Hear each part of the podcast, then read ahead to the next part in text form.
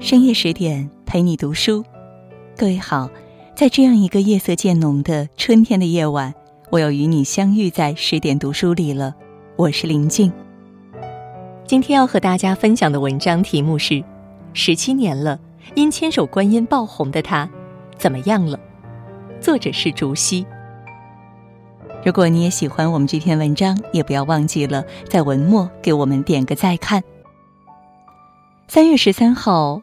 残奥会就结束了，犹记得国旗升起时全场肃立、高唱国歌的震撼场景，这让我脑海中不由得浮现开幕式上聋哑演员们用手语唱国歌的画面。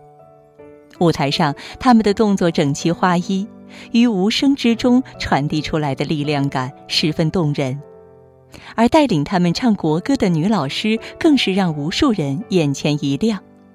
她就是千手观音台丽华。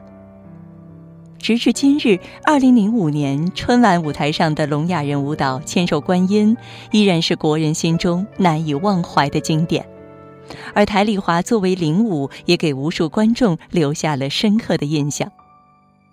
看到她，很多网友都感叹她用舞蹈膜拜生命，也让无数人感到了无声的美丽和伟大。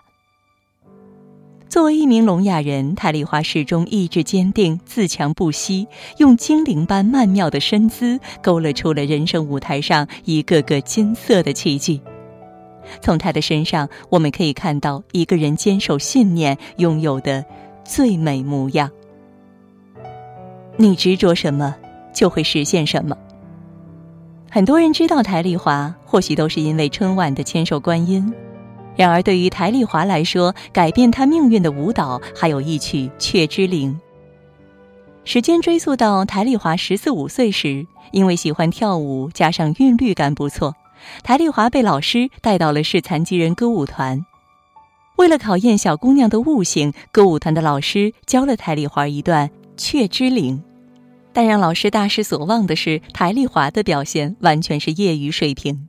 踢腿不柔美，手位不协调，劈腿不到位，老师几次纠正都没法让台丽华达到理想的效果。万般无奈下，老师甩门而去，只留下台丽华一个人呆呆地站在排练厅。武汉的冬天很冷，我心里的温度也到零下了。我又想过不学了。台丽华曾这样描述当时的情景。一直热爱的舞蹈被老师残忍的否定掉，这让本就敏感的他内心像针扎了一样难受。可难道就这么放弃吗？想一想自己曾经这么喜欢舞蹈，泰丽华又觉得不甘心。舞蹈的过程中可能是需要付出的，说不定试一下就会变好呢。憋着一股劲儿，泰丽华在排练室继续练了下去。听不见音乐，他就背节拍；舞姿不专业，他就对着镜子慢慢抠细节。一个月后，老师再来检查，终于露出了赞许的笑容。小小年纪的台丽华也从此意识到，只要用心做一件事情，是会完成下来的。后来，为了能跳完一首完整的《雀之灵》，台丽华拼尽全力。舞蹈里有七千多个节奏，因为听不见，所以他完全通过死记硬背的方式精准踩点。高潮部分的转圈儿，泰丽华一开始很难掌控平衡，基本上转两三圈就晕倒了。但他硬是咬着牙晕了起来，继续转。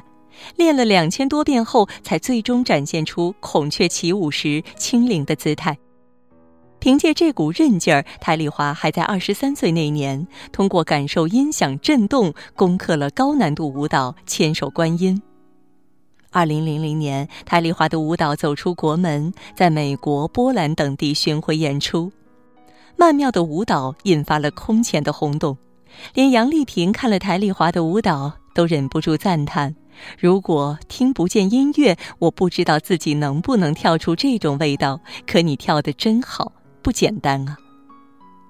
台丽华曾说，舞蹈需要有匠人的精神去塑造，才能展现出一个好的作品给大家。虽然并非天赋异禀，但台丽华却凭借不服输的信念、苦心志、劳筋骨，达到了众人难以企及的高度。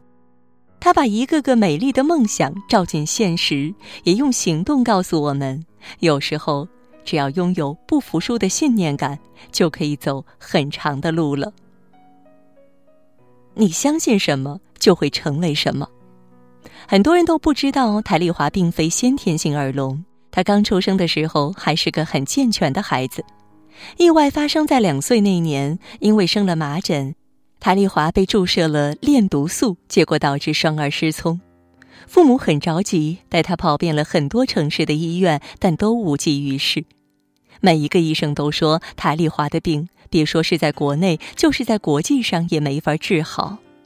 小小的台丽华还未曾聆听过世上更多的美妙，就被永远的留在了无声的世界。六岁那年，父母带着台丽华去普通的学校上课，但因为不能适应，台丽华很快被老师领回了家。没办法，父母只得让女儿上聋哑学校。台丽华人生的转折也从这里开始。在一堂律动课里，老师一边弹琴，一边用手敲打象脚鼓，鼓面震动的声音通过木地板传到台丽华的耳朵里。那一刻，台丽华仿佛听到了世界上最美的音乐。回到家后，小丽华跟父母说自己喜欢节拍，想学跳舞。父亲听了很高兴，借着出差的机会，他为女儿买了一双白舞鞋。得到舞鞋，小丽华兴奋不已。她暗自下定决心，要像正常人那样跳舞、上学。小学毕业后，身边的很多残疾小伙伴都去找工作了，但台丽华却选择到离家三百公里开外的武汉读书。在学校里，她参加过很多次文艺汇演，老师觉得她是个可造之才，把她送去了省残疾人艺术团。在专业的舞蹈训练下，泰丽华的舞蹈突飞猛进，从《雀之灵》到敦煌彩塑，她把一支支看起来不可能完成的舞蹈变成了可能。然而，因为上学期间有一半时间都在演出，所以泰丽华的学业也有所耽搁。但泰丽华并不想放弃读书的机会，他说：“我已经错过了普通小学、中学、大学，我是不能再错过了。”为了能和正常人一起参加高考，台丽华抓住每个碎片化时间刷题、看书。高考复习的强度，想必每个人都经历过，而台丽华却是在耳朵听不到的情况下，和健全大学生一起竞争。好在功夫不负有心人，一九九四年，台丽华考取了湖北美术学院。为了能更好地掌握老师在课堂上讲的内容，台丽华每次上课都坐第一排，根据老师的口型记录知识点。四年后，他成功横跨文学、装潢设计学两大专业，以双学士的身份顺利毕业。